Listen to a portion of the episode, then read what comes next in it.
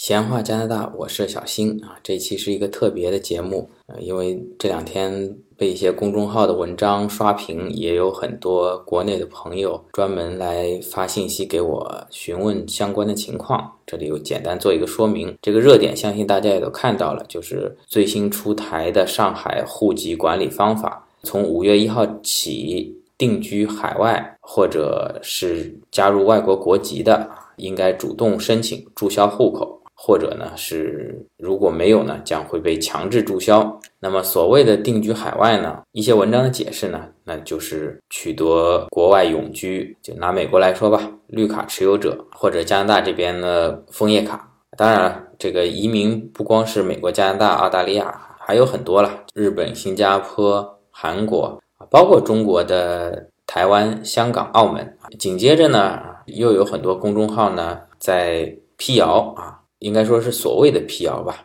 其中提到比较多的就是说啊，前一天这些文章呢是谣言啊，我们询问了官方啊，给到的解释呢，这次主要是针对加入外国国籍的这些，就是拿外国护照的要注销户口，对于绿卡持有者是没有关系的。但是我其实仔细一看呢，这些所谓的辟谣的文章呢，有在公众号里发的，有在今日头条啊或者百度什么上面发的。那这些文章的作者呢，有一个共同特点啊，都是移民中介啊、移民顾问啊、律师啊这些相关的从业人员吧。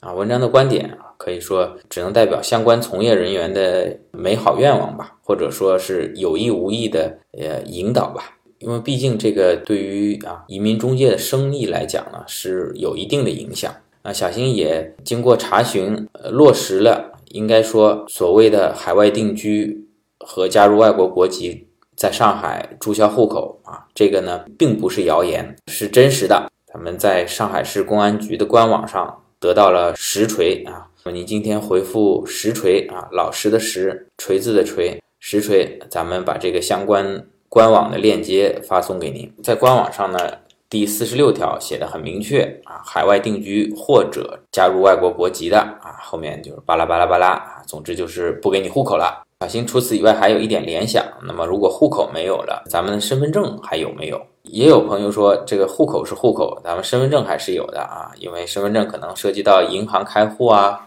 股票开户啊，或者说在企业中持股啊这一类的啊，但是小新有一点担心，是因为身份证是有有效期的，身份证的更换各方面还是要依赖于户口的啊。比如说你身份证丢失了或者到期了，你去换新的，肯定要把户口本拿出来。如果没有户口本，身份证还能不能申请？是不是拿护照去申请身份证？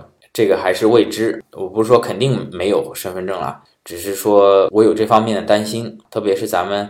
现在的二代身份证啊，其实是有争论的啊。在听友手上手头有身份证的，可以拿出来看一下，在它的反面写的是中华人民共和国居民身份证啊，它是居民；而在正面呢，它是写的公民身份证号三幺零多少多少多少。长期生活在中国没有考虑过移民的朋友，对这一字之差呢并不敏感，居民还是公民啊，差不多。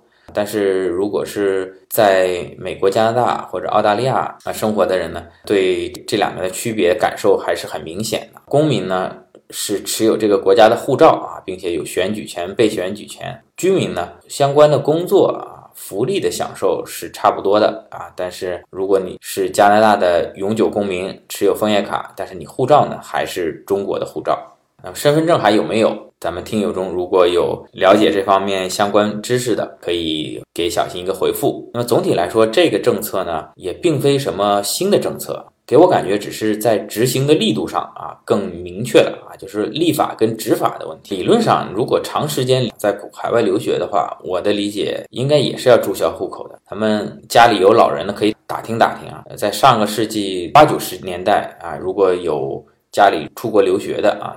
其实你出国留学啊，就是要把家里的户口给注销掉的啊。什么时候你学成回国，再重新报户口啊？包括小新我那时候上大学呢，也是把户口从家里面迁到了大学里面一个集体户口。等到大学毕业四年以后呢，再迁回去。规定上来说，应该说是早就有的，只是呢，按照原来的执行力度来说呢，是针对已经加入外国国籍的啊，那我们一旦知道你加入外国国籍了啊，持有美国、加拿大护照啊，那肯定中国的护照要给你作废，户口呢是要注销的。但是针对还拥有中国国籍，只是拿到永居啊，拿绿卡、拿枫叶卡的这部分人呢，等于是没有管这种。我不知道咱们学法律的是是不是有一个专门的名词叫做破坏性立法，我这个具体这个词记不太清了。呃，咱们举个例子，就是说。比如说，咱们各位很多听友啊，咱们电脑上都有一些这个日本的动作片小电影。严格说，这个也是违法的。那只是说抓你还是不抓你？那么如果想迫害你，那就抓你。对大多数人来说啊，就放过。再比如说，咱们逢年过节，可能亲戚朋友聚一聚啊，打打小麻将，打打斗地主啊，来一点点小小的刺激。严格说，超过多少金额啊，这也是违法的。但其实呢，大多数情况下是不查的啊。主要还是一个执行力度上面的不同。新的执行力度啊，它目的，我的分析呢，可能还是要稳定咱们国内的经济啊，因为毕竟考虑到移民的人数呢，每年可能会有一些增加啊，也造成了一定的国内的，因为毕竟如果移民的嘛，肯定要将国内的一部分资产带到国外，对国内经济呢肯定是有一些影响包括外汇储备也起了负面的作用。那么另外就是社保。这些人你在国外工作交税，但是国内呢啊，你户口还在啊，是不是有的人拿着社保？之前也有一些啊，网上所谓谣言，咱们的医保基金、社保基金啊不是很充足，有缺口。那是不是取消了这部分人的户口，对咱们社保基金啊，对咱们的这部分的资金缺口有一定的帮助？那么还有就是针对这些犹豫。要不要移民的这些朋友，可能看到这个消息啊，或者这个新的政策执行力度以后呢，就决定放弃移民。这对国内的经济应该说也是一个好事。咱们作为海外华人来说呢，坚决拥护党中央、国务院以及上海公安局的新的政策，祖国的强大。中华民族的伟大复兴，也是咱们海外华人的心愿。特别是咱们新的两会、新的国家领导班子，是非常关心咱们老百姓的生活。我们海外华人也是看得到的，非常拥护，太伟大了，太伟大。那么最后说一下。如何选择啊？有几点假设。假设这个政策在五月一号强制注销户口，在上海推行的不错啊，会不会在全国推行？那么挨下来呢，也就意味着咱们选择移民的这些朋友呢，原来是可以中国国籍户口和绿卡兼得，那现在呢，中国国籍还是有的啊，户口跟绿卡就不能兼得了啊。如果您在国内有很多的生意，包括股票、房产各方面吧，重心还是在国内。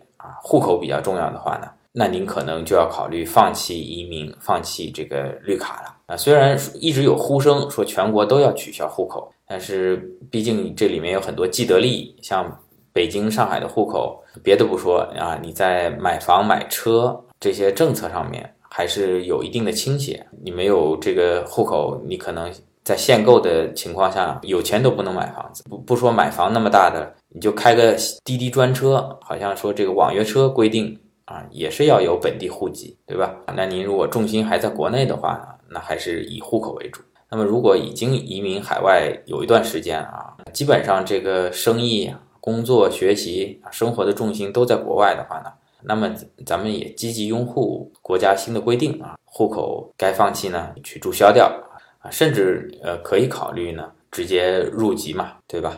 好了，小新节目里也一直在重复的四个字就是人各有志嘛。您如果咱们希望移民的朋友啊，咱们祝您早日移民成功；或者已经拿到身份的，咱们祝愿海外华人在国外顺顺利利。如果不想移民的，在国内呢，咱们也祝愿您生意兴隆，万事如意。好了，这期临时家的一期节目就到这里，欢迎您点赞、转发、评论，谢谢大家，下期再见。